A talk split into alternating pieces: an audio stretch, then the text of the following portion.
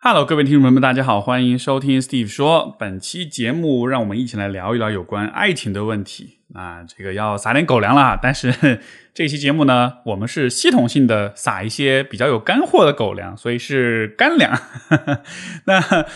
啊，我跟我的伴侣 C 总哈，我们刚刚刚刚度过我们相恋七周年的纪念日，就在前几天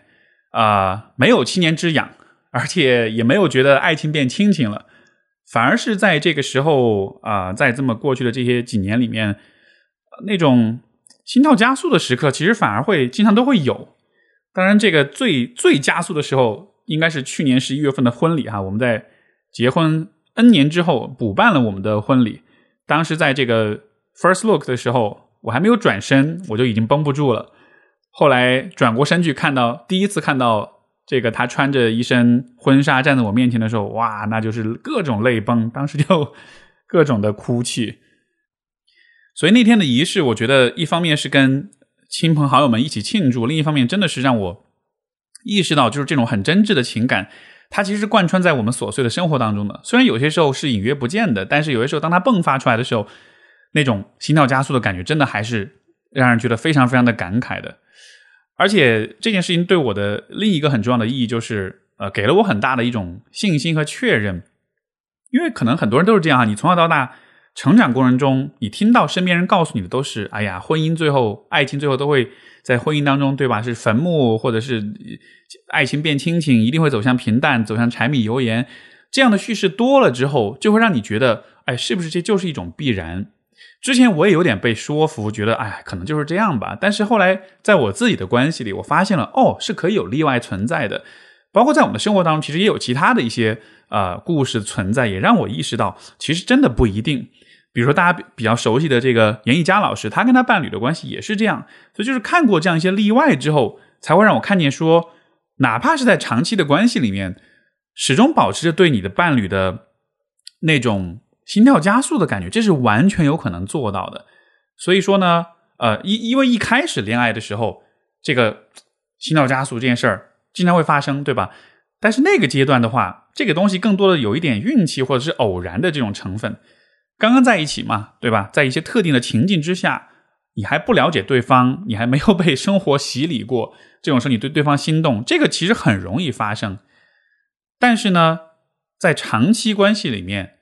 如果我们觉得以后关系亲密感一直必然会衰退的话，那么其实就会让我们觉得所有的努力都是不值得的。那索性很多人就不要冒险，也不要敞开，也不要投入了。所以说，今天我其实想分享的就是我们怎么样在长期关系里去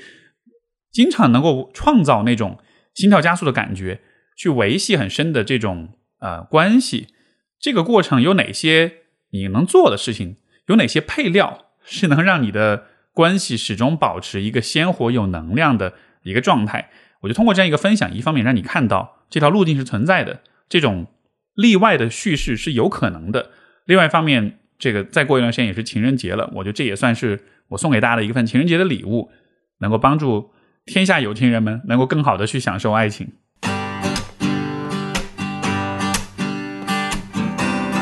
欢迎收听 Steve 说，和我一起拓展意识边界。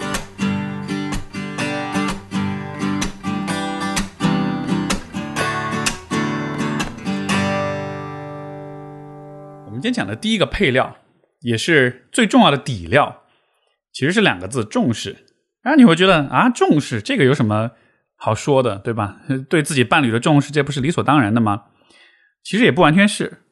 这个问题的复杂就是在于，如果你问一个人你重视你的伴侣吗？那所有人都会说，我当然重视他了。尤其是我们的刚恋爱的时候，你会说，总是会跟对方说，你就是我的全世界，你就是我的全部，我可以什么都不要，对吧？什么都给你。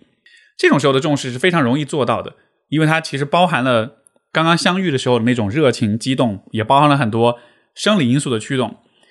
但是大家需要明白的一个点是，长期关系其实就是一个爱情对你来说有多重要的一个验证的过程。因为在长期关系里面，你的爱情和你人生中其他的各种事物会进行不断的比较、竞争和取舍，而在这种持续的取舍当中，在有些关系里。爱情的位置就会变得越来越不重要，从而你就没有了那种最开始那种重视。在这样的情况之下，关系当然就会变差。每个人都会声称重视，但是呢，人们声称的这种价值排序和你在行为当中体现出来的实际的价值排序，很多时候是有差异的。因为这个地方大家需要理解一点，价值观这个东西，它虽然是观，但是我我的认为是它不是一种观念，它不是一种理性层面的一种认识、一种认知。价值观在根本上来说。是关于你的行动和选择的倾向性的，也就意味着价值观的体现不是你嘴巴上说什么，而是你在过去的生活当中你是怎么去做选择的。所以，一个人要明确自己的价值观，他就需要有一个发现跟验证的过程。我举个例子，比如说很多人都了解哈，在婚礼的上面，在接亲的时候，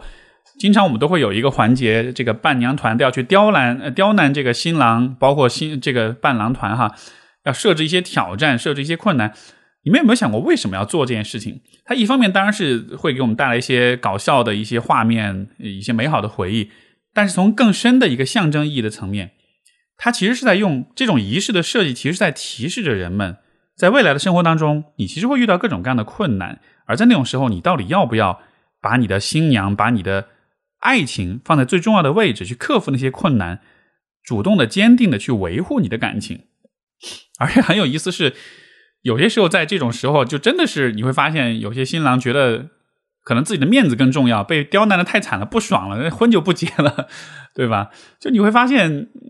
哪怕是这种小小的考验，有的时候真的就是能把人的那种真正的他行为层面的价值观、价值排序给他给测出来。所以，你通过这样的测试，你就会知道，在我们长久的仪式当中，古老的。这个呃这个以以往人类的这种古老智慧，他早就已经发现山盟海誓的语言是不可靠的，反而是行动中的倾向性更重要。那么很多人走入婚姻的时候，其实都是带着比较模糊的对，或者说长期关系啊，就他都是带着比较模糊的这种对自己的了解走进来的。他并不确定在他自己的行为当中，在他自己过往的人生当中，爱情这件事情到底放在多重要的位置上。因为这里，我觉得我们尊重价值多元，每一个人的价值观其实都是由他的性情和他的成长经历共同塑造的。所以说，对于有些人来说，可能爱情就是没有那么重要。对于这样的人，他也有权利去获得一个并不把爱情放在特别重要的位置上的这样一种生活。而对于另外一些人，爱情对他来说真的很重要。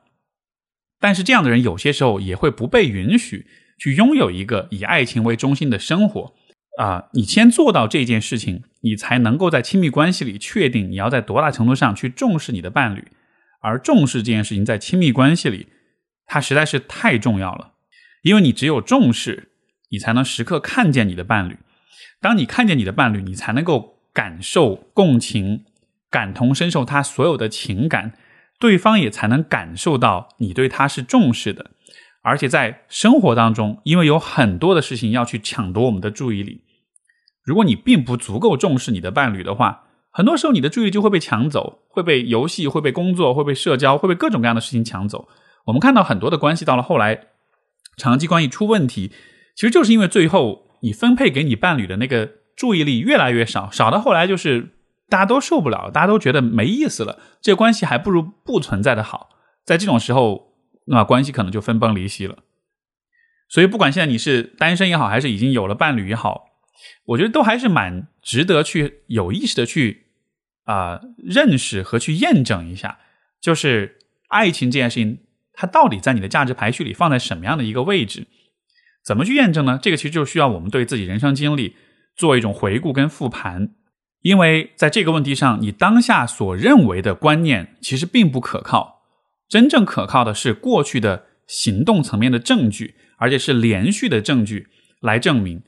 我我拿我自己举例子啊，比如说以前我多少还是会有一点那种心理，就觉得啊，爱情只是生活的一部分，对吧？它可以是一个很重要的比例，但它不可能是最重要的，它不能占大头。我经常以前经常是这样去想的，呃，我以前是会习惯性的认为，可能我的事业发展、个人的精神追求，这个是最重要的。呃，但是呢，后来我开始对自己的人生经历做一种回顾的时候，就慢慢会发现，第一是我从小到大一直都渴望着有女朋友。一直都喜欢想要谈恋爱，而且我对这件事情就是很着迷，而且每一次分手了之后会想很多，会有很多思考，甚至有的时候我会，以前我的节目里面好像也提过，就是分手是一个成长速度最快的阶段，因为你被这件事情刺激了之后，你会对自己有很多的反思。所以就好像是哪怕分手这样一个过程，它也是对自己是很有价值的哈。包括比如说在专业上，呃，我开始做咨询师，我关注的很多也是亲密关系的问题，写的书、录的节目，好多好多都跟爱情这件事情有关。所以，当我回顾了所有的这些生活中的选择之后，最后得出一个结论，就是啊，原来我这个人挺恋爱脑的。但是，这个恋爱脑不是说是那种走入关系就失去自我的恋爱脑，而更多是在于，好像爱情这件事情，它就是一个会持续让我着迷、让我在乎、让我很关注的这么一个概念，这么一个存在。哪怕有一段时间我宣称自己是不婚主义者，但请你想想看。如果一个人宣称自己是不婚主义者，他是不是其实也是对亲密关系和爱情特别的在乎，对吧？他在乎到了他要对自己未来在这个方面做出一个长期的坚决的选择判断，这不恰恰也是一种很在乎、很重视的一种体现吗？所以，我觉得对于你来说，你也应该看一看，在你过去的人生当中，说到感情这件事情，你把它放在了什么样的一个位置上？这个地方，我想额外延伸出来一点啊，我觉得是有关男性的，就是。其实很多人，很多男性以为自己很重视爱情，但你在他的价值排序里面，你发现他好像并没有那么的在乎。这个地方，我们如果说探讨一点原因，因为在很多的家庭当中，这种传统的分工，母亲都是那个辅助角色，父亲是那个养家糊口的比较主导的角色。在这样一种男强女弱、男主外女主内的关系当中，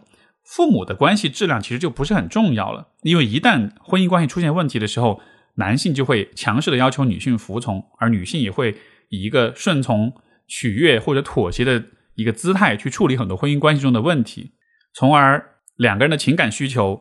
这种对亲密，包括对性的这种需要，都会让位于很多很多跟生活有关的事情。在这样一个环境里长大的男性，你想想看，他就是他至少在自己的观念上，他可能就不会特别的认为爱情是重要的。但是，就像我前面所说。我们的价值排序有它的先天性，因为很大程度上它其实是由我们的性情决定的。所以，如果一个人，如果一个男性他刚好其实很在乎爱情，但他的成长经历又告诉他你不能太在乎爱情，或者爱情这件事情不值得那么被重视的时候，那会发生什么事情？比如说，在有些情况之下，你就会看见一个男的他有钱，他喜欢到处乱搞。这个当然在道德层面上，我们有另外一套理解的角度。但是呢，如果从价值观排序的层面上来说，我觉得很有可能就是，也许这个这个男人他其实真的很在乎亲密和爱情这样的问题，但是在他的成长环境里面，要求他必须要追求事业成就、金钱，因为那些才是更重要的。可是当他满足了那些方面之后，他还是会回到他最初最渴望、最在乎的东西上面来。因为你想，你有钱，你可以搞各种事情，你干嘛一定要在这种两性关系、男女关系上去乱搞，对吧？所以就就是人们自己。真正的行为当中的那种价值排序，它会有一个不断回归的过程。哪怕你因为某些观念、某些环境的要求，让你背离了这个部分，你还是会回来。这个其实和比如说我们说一个人追求他的梦想，他念念不忘他的人生理想，是有非常相似的地方的。就是如果你真的在乎这件事儿的话，你就会一直在乎。你无论如何，你走再远，你都还是会回归到这个上面来。所以我觉得在这个意义上，其实对于很多男性来说啊，就是了解自己，并且看见和承认自己。啊的这种价值排序是特别重要的，它能让你少走很多弯路，它能让你更加诚实的去对待你自己。所以，如果对于男听众来说，我觉得听到这里就真的还是蛮值得去好好反思一下自己的啊。我自己其实也有过这样的反思的过程，因为我的成长的呃这种经历会让我对于婚姻这件事情曾经就是看看这个看重的程度没有那么高。我真的是在和我的伴侣的相处当中，在他的不断的。这种努力之下，让我逐渐的意识到，说其实这件事情对我非常非常的重要。其实我真的是乐意，是甘愿放弃或者牺牲很多其他的事情，来把更更多的注意力放在婚姻、放在关系上面的。而一旦你明确了这种排序，一旦你清晰了自己的这种倾向之后，你就可以，你就可以这个完全就是非常专注的、非常心甘情愿的去投入。在这样一个情况之下，你对于你的伴侣的关注，你对于他的重视。你给他表达的情感，你为他所做的事情，对方也能感受到。那么这样子的话，其实关系就会在很长一段时间了，这个很长的时间跨度里面，就会得到一个很好的维系。而我觉得，对于女听众来说，不管你是正在交往，还是说你已经有了伴侣，也许你也可以试着去帮助你的伴侣去梳理这样一个过程。比如说，你通过去听他讲他的情感故事，他的人生经历，去看一看。就像我刚才说的，一方面，爱情这件事情是否是一个他在生活中不断回归、不断关注的一个隐性的主题；另一方面，就是他的成长经历有哪些观念影响了他，让他在这种在他的认知的价值观层面和行为的价值观层面产生了差异，产生了矛盾。而最终，我们更应该去相信的是在行动上的选择。虽然说这个重视这个事情听上去很稀疏平常哈，就是好像是一个很日常的一个东西，但是其实人的注意力，因为我们说重视就是关乎注意力的。其实，如果你真的重视你的伴侣，真的眼睛里一直有他的话，这个是会有很大，会带来很大的一种改变的。而且，甚至有的时候，他的那种情感上的那种反应是立竿见影的效果。比如说，我记得有一次啊，我跟 C 总一块出去玩然后呢，当时他回来之后，他就有点不开心，他就说：“为什么每次我们出去玩的时候，你都是把注意力放在别人身上的？你都是跟你那朋友们去聊啊、互动啊什么的，就好像是我就不存在了。”我一开始我也没意识到，然后我听了他这样说，我觉得这不太好，我下次应该改一改。所以后来有一次我们出去，我就故意在那一天，我就故意把所有的注意力都放在他身上，不管大家在聊什么，不管大家在做什么，我都始终是看着他的。那旁人视角，你当然觉得，哎呦，好含情脉脉啊，一直看着他，对吧？但是。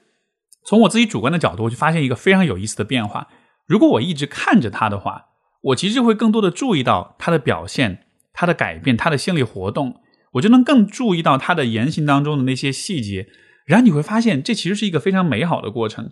你会更多的能够看见和欣赏他，包括你会就会有更多的心动的感觉。就这很有趣。虽然我们已经在一起很长时间，但是那种单纯的。专注的去看着你的伴侣，哪怕是这样的一种短时间的这种重视，它带来的那种情绪体验，其实都会是非常非常真实的。那么这样一个尝试，它反过来也会让我去想啊，如果在一个关系，在一个长期关系里，你已经不重视你的伴侣了，你已经没有兴趣去关注他了，那么天知道你会错过多少这种心跳加速的体验。其实你这么来说哈，你想为什么婚礼这一天人们都会哭？其实就是因为在婚礼这一天，我们都会想象在未来的这一生中，你面前的这个人对你有多重要，所以他其实是把一生的重视浓缩在在了这一天，而这种浓缩的重视当然会打动所有的人，当然会让所有人都心跳加速、心潮澎湃。但是放在日常当中，其实就是这浓缩的重视会被你摊开，会被你稀释到一年三百六十五天、一天二十四小时当中去。而这种时候，那个重视的程度的高低，其实就会带来一个蛮重要的区别。那么，怎么去增加这种重视度呢？我觉得从自我认知的角度来说，就像我前面所讲的，你应该去梳理自己的生命故事，复盘一下自己所有的重要的选择，看一看在爱情这个问题上，你你过去的经验，你过去的实践里面，你把它放在什么样的一个位置上，去看一看它是否是一个。在你人生中不断重复出现的一个议题，以及也看一看在成长经历当中是否有哪些观念、有哪些示范影响了你的这种价值观的认定，甚至说是让你背离了你原有的价值观。如果你内心的感受是你就是对这件事情很在乎、很重视，那么就对自己诚实，也不要背叛自己的价值观。一旦你确认了爱情对你的重要性的话，尽可能做一个。一直在眼里有对方，一直关注对方的人，尤其是对于男性，这样做并不可耻。这并不意味着你是一个胸无大志、贪图美色的一个人。它其实就是意味着，在你的内心，在你的性情当中，爱情这件事情很重要。你可以骄傲的把你的太太、把你的伴侣、把你的情感生活放在你生活的最重要的位置上，眼睛里一直都有彼此，一直都看见。我们相互是唯一的、最重要的存在。你不看他，你怎么可能对他有心跳加速的感觉呢？所以，这是关于第一个关于重视的一些讨论。这个说的比较深沉啊，因为它是个底料。所以，第二个配料，我们就来说一个相对比较轻松和比较有实操性的问题：流动角色的流动。人们呢都会害怕自己不被喜欢，所以说我们在关系里会有一种。倾向就是我们会想要用那种比较熟悉的、比较有把握的方法，去吸引别人的关注，吸引别人的喜欢，确认自己是被喜欢的。但是如果你总是重复同一个方法的话，就会导致关系的角色啊，关系的这种角色化，或者这种角色会变得很单一、很扁平。这种角色化呢，在短期之内是能带来掌控感的，但从长远来讲，它其实会让关系很乏味，因为就算对方再重视你，但如果每一次看到都是一模一样的样子，一成不变的，那其实这种重视无论如何也是会衰减的。而且更何况是，其实每一个人本来都是非常复杂的存在，也随着时间的推移在不断的成长。所以，其实长期关系的美妙之处，恰恰在于这个地方，就是两个人的复杂性在不断的碰撞，不断的产生出各种很有意思的体验和经历。所以，时间在一起的时间越长，你们之间的这种不可替代性跟独特性也就会越深，你们的关系就会越稳固。很多人都觉得时间久了，这个关系会不稳定，会想要七年之痒也好，想要 对吧，去找新鲜感也好。我觉得恰恰就是很有可能就是因为他们在关系当中角色化了，他没有享受到那种复杂性的碰撞所带来的那种非常精彩的、非常独特的那种体验。那么人们为什么会啊愿意牺牲自己的复杂性，去不断的重复啊最熟悉的方法来确保自己是安全的，自己是被喜欢的呢？你看，比如说有些人会啊一直用隐忍、妥协、自我牺牲，呃，去换取关系中的一种安全感。有些人可能会非常依赖自己的性魅力，也有些人可能会非常强调扮演一个贤妻贤妻良母的角色。这样的行为，我觉得一种可能性是啊，它和成长创伤有关系。因为其实比较，比如说复杂性的成这个成长创伤，会让我们怀疑自己的自我价值。会让我们认为自己在根本上是不值得被爱的，别人也不会喜欢我们。所以说，如果我想要被关注，如果我想要被爱，我需要主动的去做些事情，去换取别人对我的关爱。你带着这样一种认知进入到亲密关系里的话，你就会不断的去用那些你认为最有效的方式来换取对对方的这种关注跟关爱。尤其是在啊，比如说关系出现一些波动，出现一些矛盾。出现一些问题的时候，这个时候人的不安全感会变会增加，而不安全的时候，我们做的很多事情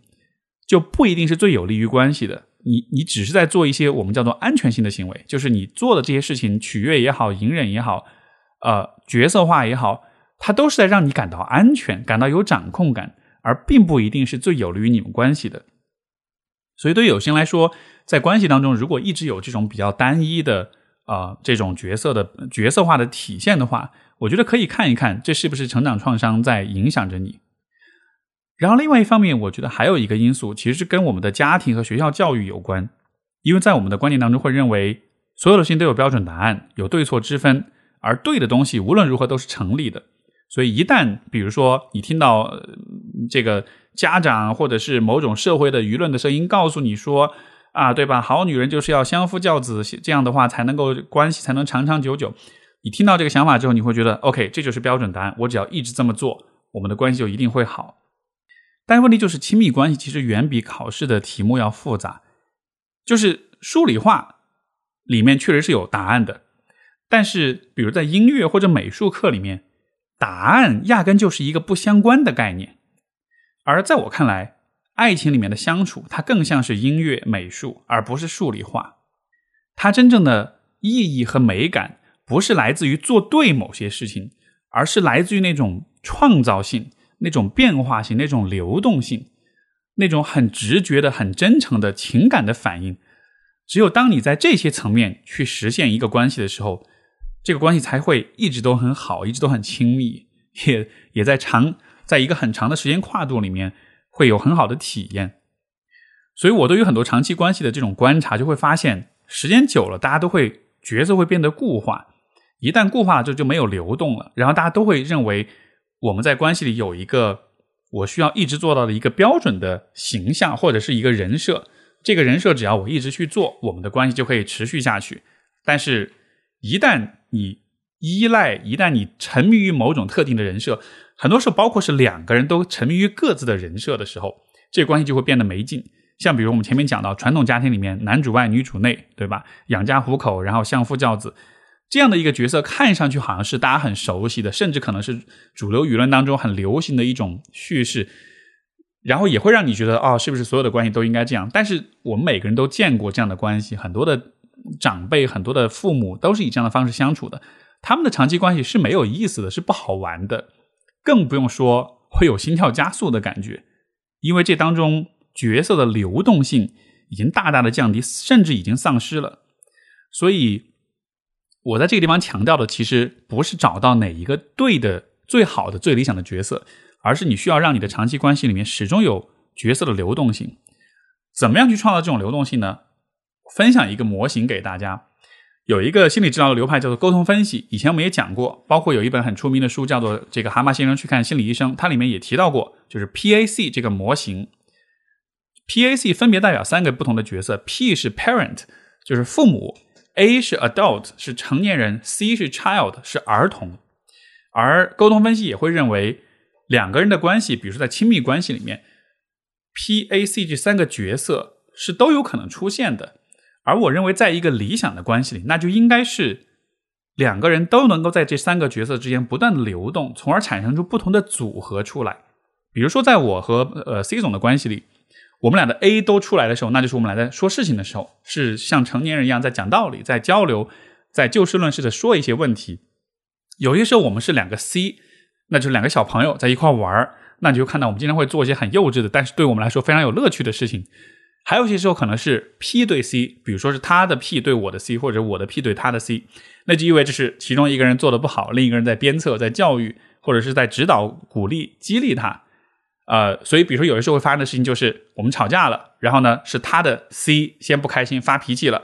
他的 C 发脾气之后，他的 P 就要出来保护他的 C。那怎么保护呢？就是对我进行批评，比如说对我的那个 C 进行批评，批评完了之后，我的 C 感到委屈。有的时候可能啊，我的 P 又跑出来要对他进行一番批评，但是这些批评完了之后，最终我们都平静下来了。最后我们两个的 A 的部分就会出来复盘沟通，看一看到底发生了什么。然后你就会看到这个吵架的过程中，大家的每一个角色都有出来，对吧？在一个不健康的关系，就好像是只有比如说男方的 P 不断的在批评，女方不断的是一个很顺从、很听话的 C 不断的在认错，然后一直是这样的。这个就是角色的不流动。流动的关系里，我们的角色在不断的变化；不流动的关系里，就会一直保持一个固化的一个相一个一个一个互动的方式。又比如说，为什么我们会觉得爹味儿让人很反感？其实爹味儿的产生就是在描述那个 P 对 C 的那种关系，就是一个人对待你，他始终站在一个 P，站在一个这个 parent，对吧？一个一个父亲的角色在指导你，在指点你，呃，而你会一直觉得你被困在了那个 C 那个儿童的角色里面。会很不自在，很不舒服，也感到很压抑。但其实你用这个 PAC 模型去想一想，如果一个人一直爹味很重的话，反过来说，我觉得恰恰是他在掩饰他自己的 C 的部分，就是儿童的部分。因为有可能他觉得他的儿童的部分不可爱，他觉得他的这个部分不好，也有可能是他在逃避他自己 A 的部分，因为他可能是个不讲道理的人，或者说他不认为他自己有能力去和别人进行成年人对成年人的对话。所以你看，其实这种角色的流动，它对于长期关系的维系是非常重要的。流动的角色会带来什么样的好处呢？最直接的一个好处就是关系当中会有变化，会有不确定性，因为你不知道对方接下来会发会以怎么样的角色来面对你，这本身就能带来好奇，也能带来关注，这会避免那种角色固化带来的那种无聊跟一成不变的感觉，从而它能帮助到我们前面说的第一点，就是重视在乎。这个方面的维系，还有一个特别特别重要的一个好处，其实就是角色的流动会导致心跳加速的那种可能性也是多样化的。因为一个人对另一个人，对吧，很喜欢怦然心动的那个感觉，这种时候的这种事情的发生，其实是可以在不同的角色之间产生的。有些时候可能是 C 对 P 的一种依赖，我感觉到对方的照顾，我感觉到我很有安全感。有些时候其实是 A 对 A 的欣赏，我觉得你这个人很不错，我对你有一种 respect，有一种尊重。还有的时候其实是两个 C 之间的那种惺惺相惜，就是我们俩是最好的朋友，我们在一起最好的伙伴，我们在一起玩耍。所以，我比如说我跟 C 总的关系里，其实这三种感受我们都会有，所以也就导致了我们在关系当中的那种心跳加速的时刻，很多时候是不一样的，那种性质是不一样的，而且方向也会不一样。那么。这样的话，其实就大大的增加了各种各样的啊这种激情迸发的这种可能性。而且在这个基础之上呢，我们再增加一个维度，就是角色的流动。如果在不同的情境之下，其实它也会创造更加多的很美妙的体验。比如说，我们俩出去旅行的时候，有的时候我的那个 P 的角色，他会比较焦虑各种行程的安排。但也有些时候，我的那个 C 的部分就会出来，像一个小孩子一样，跟我的伴侣去玩耍。那么在这个旅程当中，我的不同的角色都都能出来扮演他们的各自的功能，从而这个旅途对我来说就很丰富。那当两个人的不同的角色都能在同一个旅程当中出来的时候，它碰碰撞出来的那种，啊，很复杂、很精彩的那种体验，就会让这个旅程本身变得特别的有意思，特别的值得回味。而你想想看，其实人生也是一个旅程，对吧？如果两个如果两个生命的这种底色能够相互的这样的交汇，那么它绘制出来的那个画卷也是非常精彩的，也会让你的关系从一开始就非常的独特，让你们都觉得我们对彼此都是唯一的，是无可取代的。在这样一种感受的加持之下，其实哪怕是老夫老妻，但是心跳加速的瞬间也自然会经常发生。那么，所以怎么样去做到啊两个人的角色的那种流动性呢？我觉得最最最关键是要有意识，就是你不要选择性的只记住、只运用你最熟悉、你最偏好、你最擅长的那个角色。比如说，有些男生在关系里，他可能喜欢扮演比较爹味的角色，对吧？如果你经常喜欢这么做的话，那么你应该有意识的。培养一下你的 C 的那个部分，你应该做点有创造性的活动，你应该小孩子一点，而且你应该对你的小孩，你自己内心的小孩子好一点，因为有可能你不喜欢那个小孩子，但是其实，在这种情况下，你应该学会尊重每一个角色。还有一些人，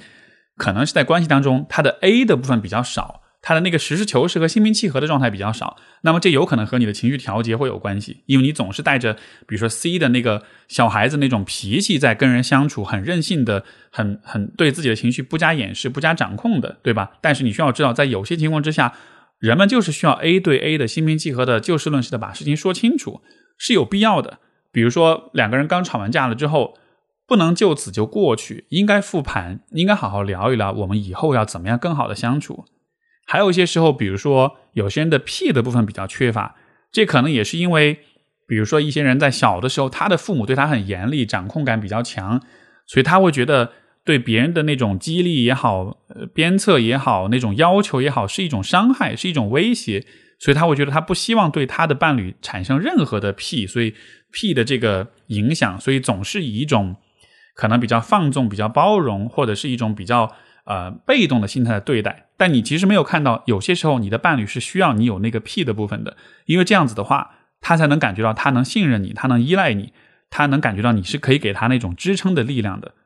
如果愿意的话，你可以跟你的伴侣一起来聊一聊，哎，我们来做一个时间比例的这个分，呃呃，这个分分布哈，就是在一天的生活当中，你的两个人的 P A C 这三个角色分别在出现的比例大概有多大，然后你就觉得对方出现的比例有多大。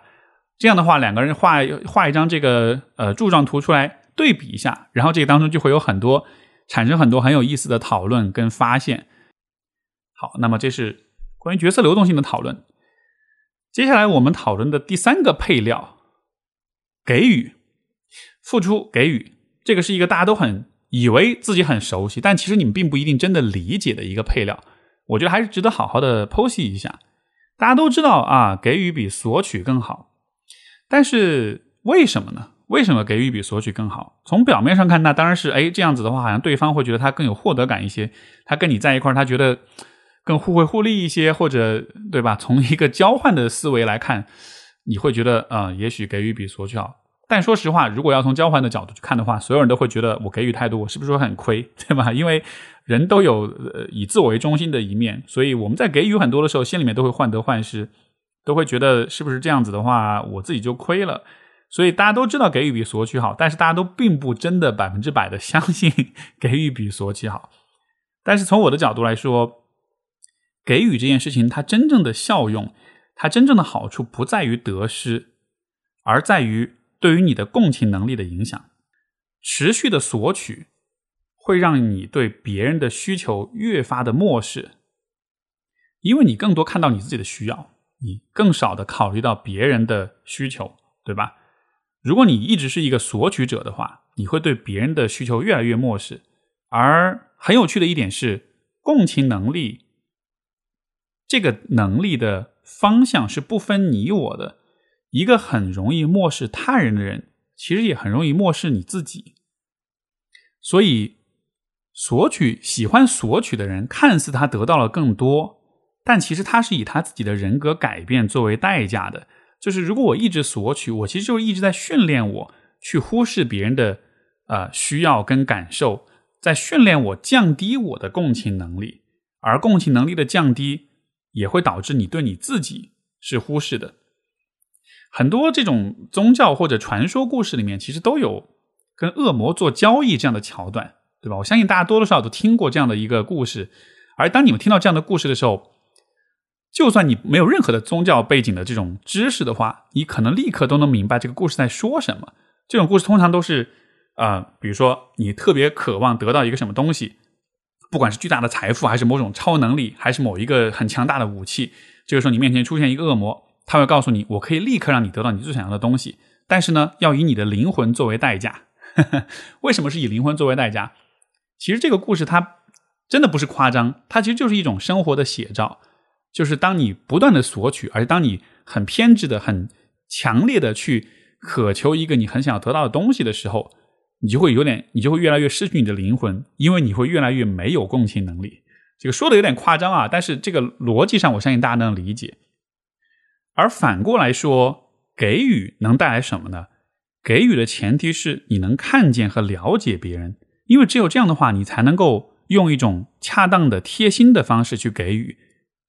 因为持续的给予，它其实动力就是来自持续的关注跟共情，所以它也是另一种练习，就是不断的给予，其实是在不断的让你，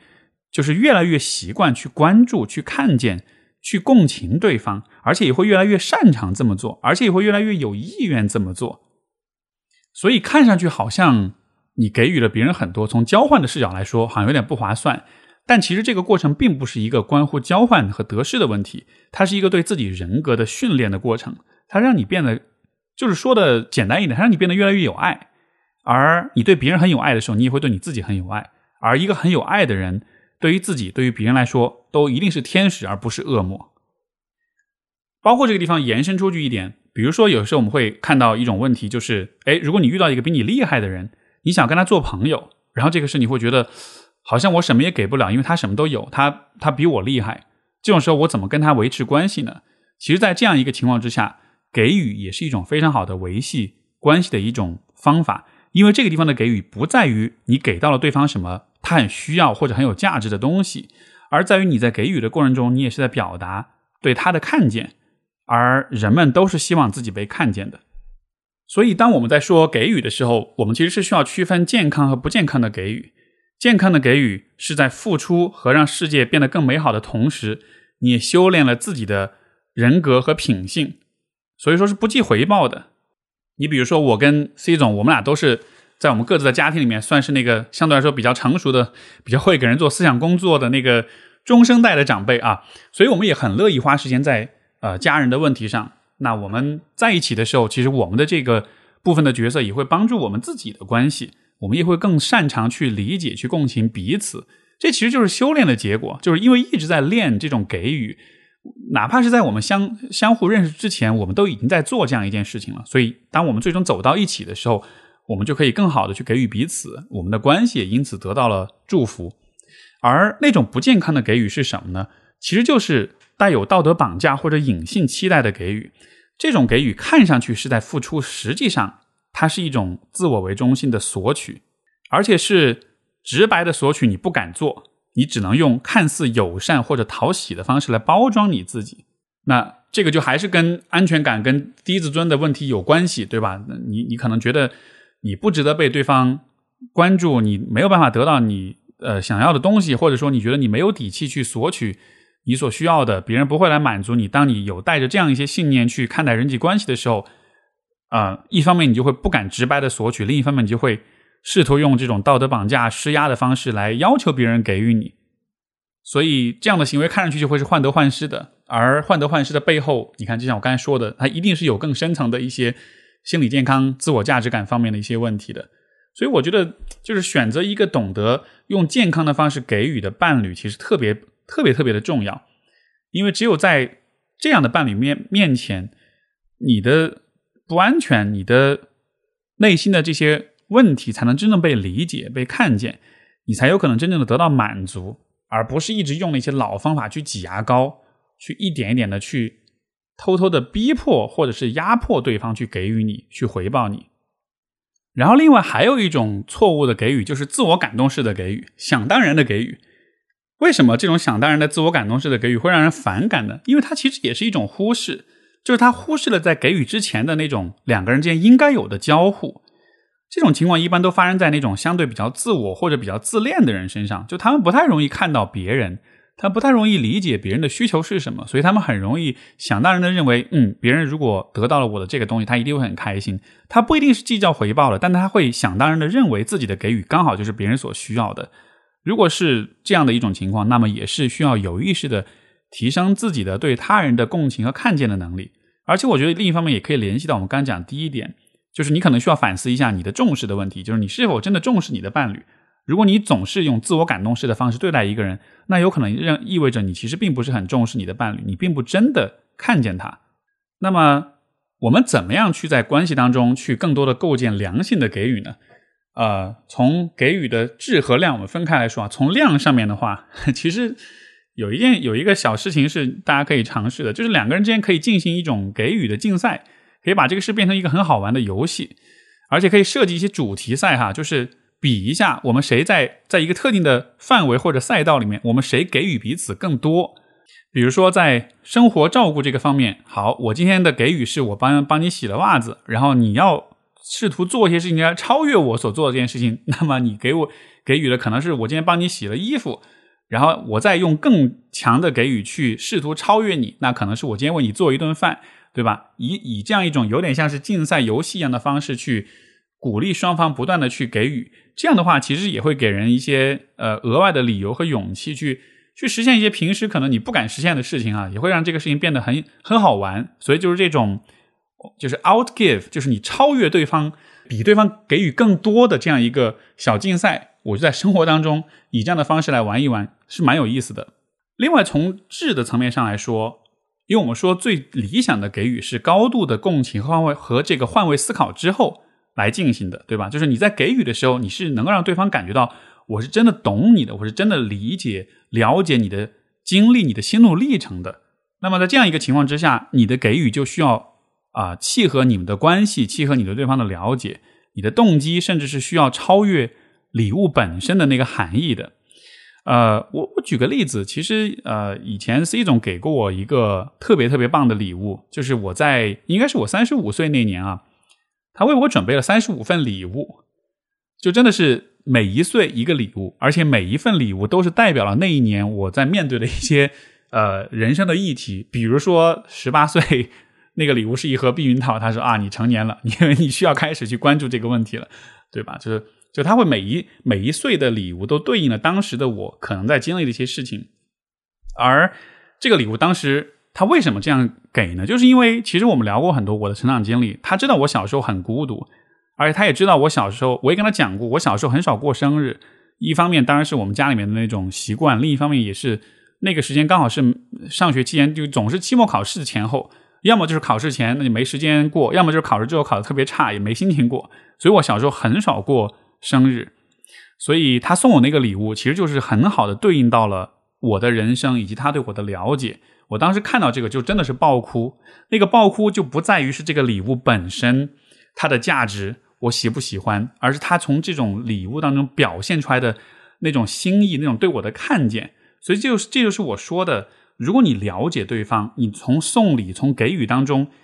表达出了这种看见跟理解的话，那么你所传递的情谊真的是会超越礼物本身的。反过来说，我也给他送过一个很大的礼物啊！有一年给他买了买了一个这个爱马仕的包。那当然你说啊，爱马仕嘛，那很贵，对吧？那对方一定会很感动。他确实很感动，而他拿了那个包，后来他也哭了。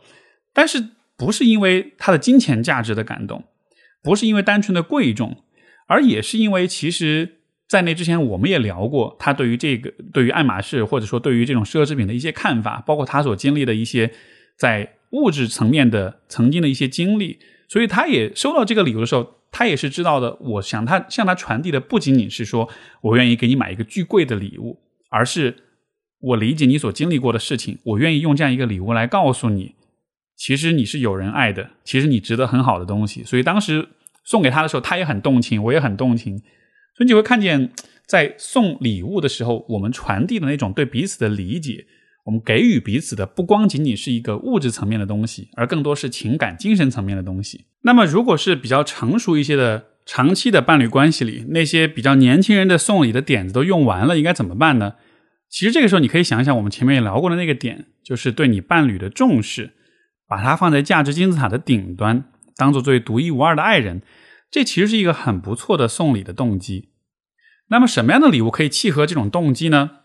我想到，比如说赫莲娜，可能有些男士不一定知道这个品牌，但是肯定多少都听说过黑绷带吧。其实赫莲娜是很多女生心目中的护肤梦想了，在护肤品界也是非常顶尖的存在。有很多领域的顶尖品牌，可能都确实不是日常生活一下能触及的，比如说最好的跑车或者游艇之类的。但是这里的重点其实不是一个东西的本身的价格。而是那种你奉上了在这个品类，在这个赛道上，你可以找到最好的礼物。人对于最好这件事情是有一个一种很奇妙、很特别的反应的，就像是奥运金牌一样。虽然我们强调友谊第一，比赛第二，但是呢，用那个黄金这种相对来说最为稀有的金属包裹的奖牌，就是会让人向往，对吧？所以你看，每一个登上金牌领奖台的人都是心潮澎湃的，因为在象征意义的层面。最好、最顶尖，它其实触达了人类想象的边缘，是我们对于美好事物的最极致的定义。不论这个边界是否能实现，通过一个符号，通过一份礼物去连通这种完美，我觉得这个都是会让人心跳加速的。所以，回到亲密关系和礼物的问题上，比如说，如果我把赫莲娜的情人节限定礼盒送到伴侣的面前，当他看到这个品牌的 logo，当他看到里面是黑白绷带，就能感受到我对他的那种需求的体贴。这样一份万里挑一的礼物，就不仅仅只是在表达我爱你，而是在说和你在一起，我看到了爱情最极致的可能性。我们也许永远无法完美，但是我们一起完美的经历这一辈子的情感，这就是属于我们的极致了。所以，你如果需要礼物的建议，这就是我的建议啦。尤其对于男士们来说，呃，不过我我务必要提醒的一点是，就是永远永远不要只是送礼物而不阐释意义。因为就像我前面所说的，无论这个礼物本身有多么的棒，它表达出来的都只是礼物所象征的东西。但是送礼的动机，很多时候是礼物本身都不能完全代表的，因为它是一个非常属于你个人的一个动机，需要你亲自去表达。所以说，像我前面提到的，C 总送我三十五份礼物，让我爆哭。他一方面就是这个形式，他让我明白他看见了我成长的孤独；另一方面就是他当时说了一句画龙点睛的话。他说：“很抱歉，之前都没有能陪你，但是以后的每一个每一年的生日，我都会一直陪着你的。”哇！当时听到这句话就爆哭，他完全让这个礼物升华了，就是它的意义，他的送礼的动机，在这样一个表达当中就非常清晰的、非常动人的呈现了出来。所以这就是给予当中良性的给予当中所包含的那种深深的共情，那种浓浓的爱意。那么，当我们在说到给予的时候，我也希望你能以这样的一种啊，不是从得失的角度，而是从表达共情、表达看见、表达理解的角度去看待给予、付出这样的一些行为。那么接下来我们再说一说啊，今天的最后一个配料，这个配料两个字是共创。我们的受教育程度、我们的大环境、我们所接触到的信息，让一代一代的年轻人们其实有越来越强的自我意识。也有越来越多的高于生活的精神追求，自我意识本质上就是我们以自己为参照去比较昨天、今天、明天的自己有哪些变化。所以，当一个人的自我意识很强的时候，他有一个非常底层的需要，就是不断拓展他自己。因为如果自我意识对自己的参照得到的答案永远都是一成不变的话，这种情况下，你其实不需要有自我意识，对吧？所以，今天的自我意识很强的年轻人们。他们在精神层面一个很本质的需要，就是不断的拓展自己，更多的了解自己，更多的拓展自己对于这个世界、对于人际关系、对于自我的认识，这样的一个非常底层的需要，如果能够在一段亲密关系里得到照顾、得到回应的话，那么这也是会会为这段关系带来很多加分的部分。相反，如果在一个关系里面一直是柴米油盐，一直是很平淡的生活的话，它其实，在一定程度上。是在限制自我意识的发展，限制对啊认知的这种拓展。那么，你可以说他在生活的层面，在功能性的层面，它确实满足了一些搭伙过日子的这种相互的照顾。但是从最长远的角度上来说，人的所有的生理上的、生活上的这种实操层面的需求，其实都是能够想办法满足的。但是精神追求和自我认知的拓展这个方面的需求，它更像是一种人类的本能，而也是确实是最需要有人能够持续的去支持它去实现的。所以在这个意义上，我觉得通过伴侣之间的共创协作。去满足这个方面的需要，这实在是一个再合适不过的选项。因为其实，在生活中没有其他的关系能够比亲密关系啊有更契合。因为你的伴侣是最了解你和你在一起相处时间最多的人，他也最能够以最坦诚的、最直直白的、最诚实的方式告诉你，在我眼中你是个什么样的人，以及哪些方面其实还可以做得更好。就这样的机会真的是非常非常难得的。我觉得人们在成长过程中能得到好的批评，这个地方的批评不是指那个啊贬义的批评，而是中性意义上的对你这个人的客观的一种评判、评价，给予你的反馈一种纠正性的反馈。能得到这样的反馈，对于你来说其实是非常非常重要的。你比如说，最近我跟我的伴侣，我们就创办了一个兴趣小组，一个社团。那么在这个策划的过程中，他所擅长的东西和我所擅长的东西，其实就是完全的是不一样的。他擅长的可能是在品牌、在策划层面的这种战略性的思维，我擅长的可能是在执行的过程中对很多细节的把握。在这个过程中，他也教了我很多，我也教了他很多，而且我们一起有这样一个共同的目标去努力，我们也让对方看到你其实可以在哪一上面有一些新的拓展，有一些更好的啊一些成长。那这个过程其实给我们带来的感受都非常的有意思，它不一定是让我们觉得好像更甜蜜或者更幸福了。但它确实会让我们觉得，在这个过程当中，我们都在磨练自己，我们都在拓展、提升自己。这样的感受，它为什么那么重要呢？因为当我们走入到了长期关系的日常生活当中以后，包括你说从一个人的角度来说啊，当你比如说到了三十多岁或者四十多岁的时候，这个时候其实人的成长已经会速度已经会放缓，因为大部分的成长是在我们刚毕业的时候。当我们走入社会，那个时候我们的这个学习曲线的呃斜度是最高的。到了后来，其实慢慢的，你有能力去掌握很多事情之后，人也会变得越来越懈怠。我们又越来越不再去思考自己在哪上面还有什么不足，包括社会对你的期待，也就是你能够工作，你能挣钱养活你自己就 OK 了。但是如果能够和你的伴侣能够在某些事情上产有设计规划一些你们共创的一些目标。能够让你们在就这个事情可大可小，它可以是一个一个很大的创业项目，但它也可能是一个很小很小的事情。在这种合作协作的过程中，你们各自擅长什么才能产生碰撞？你们才能看见以跟你不一样的方式来做一件事情，它的好处是什么？就比如说前段时间我就被 C 总批评了一顿啊，他就说我知道你这个做事情都是很落地，然后很关注细节，但是你要有大局观，你能看到更大的画面。同时关注这两个层面，这样子你才是更完整，才是更完善的。我听到他就说的，一开始是不舒服的，不舒服完了之后会有点委屈，有点难过，觉得自己有点被批评了。但是平静下来就好好想一想，他其实为我描绘出了一个比我想象的更好的我自己。而当我看到那个更好的我自己的时候，我会很感谢他，我会感谢他突破了那一层对我的面子的担忧，对我们关系的担忧。而给我描绘了这样一个画面，所以那个时候我看到了更美好的自己的同时，我也会对他产生更多的很积极的情绪跟感受。另外一方面，我觉得两个人在共创的过程中，其实你们也是在赋予你们的这个说的学术一点啊，你们在赋予你们的时间一种结构性，而结构性也能带来更多的意义感。就是什么意思呢？就是人其实是非常怕时间没有结构性的，就是我们怕无聊，我们不知道要怎么度过自己的时间。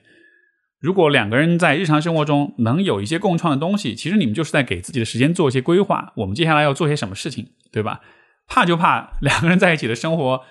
没什么事儿可以做，所以我们都感到无聊，然后我们也都没有一些明确的一些方向目标，怎么度过这个时间？这个现在大家都在工作，你还不觉得？因为工作的时候呢，呃，平时闲暇的时光更多的就是在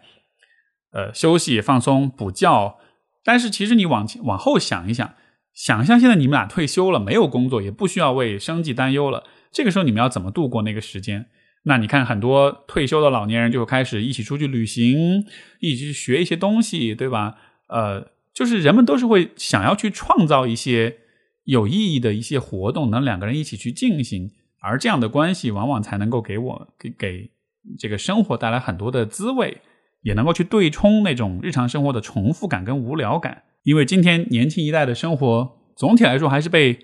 大家的时间都是被企业给租用的，所以其实我们并没有。太多的为自己在生活，而两个人在一起，太并没有太多为自己的关系在生活。所以，我觉得在这个意义上，其实我们共同创造、共同设定一些目标，一起做一些事情，它像是一种对关系的重视跟滋养。所以，这个意义上来说，我觉得也可以想想看，两个人在工作忙碌之余，怎么安排时间出来共创，可以共创一些什么。我分享几个我觉得还不错的主意。第一个就是。你们可以共同去学习一些技能、一些技巧，在这个过程中，两个人可以给予彼此启发、支持、鼓励。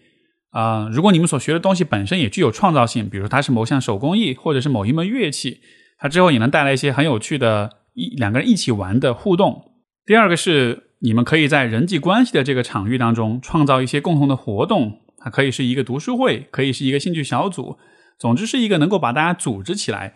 呃，这样的一个活动，那么在这个过程中，你们也可以通过跟不同的人的情感流动，去体会到更多的意义感，这也是一个你们可以一起去做的事情。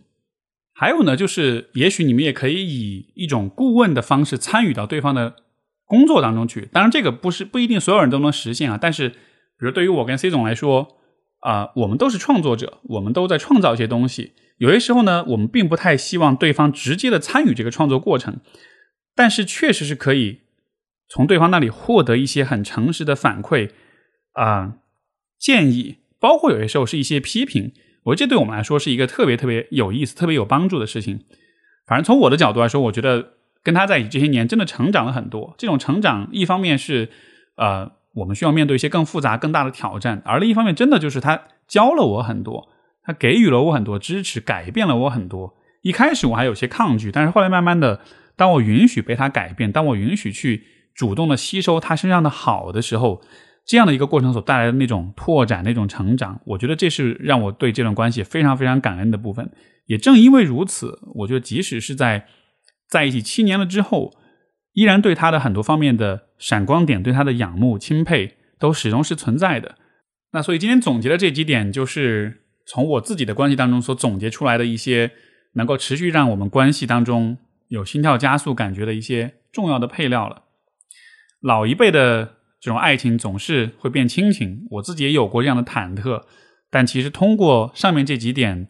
的加持，我会发现爱情其实可以一直是爱情，它可以不变淡，而且它会因此变得越来越丰富，越来越有意义。两个人也会随着关系不断的生长，对伴侣的那种欣赏跟心跳加速的时刻，也有可能变得更多，而且更多元。希望我的这样一些分享能够给你启发，能够让你更好的和你的伴侣和你的爱情相处。最后呢，我也祝愿所有相爱相伴的人们可以不断的共同成长，可以享受更多的情感流动和亲密。希望你们今年的情人节也可以过得甜甜蜜蜜。还有就是，如果还在考虑礼物的问题的话，也推荐选择赫莲娜的情人节限定礼盒。好啦，那本期节目就聊到这里，感谢各位的收听，我们下次再见，拜拜。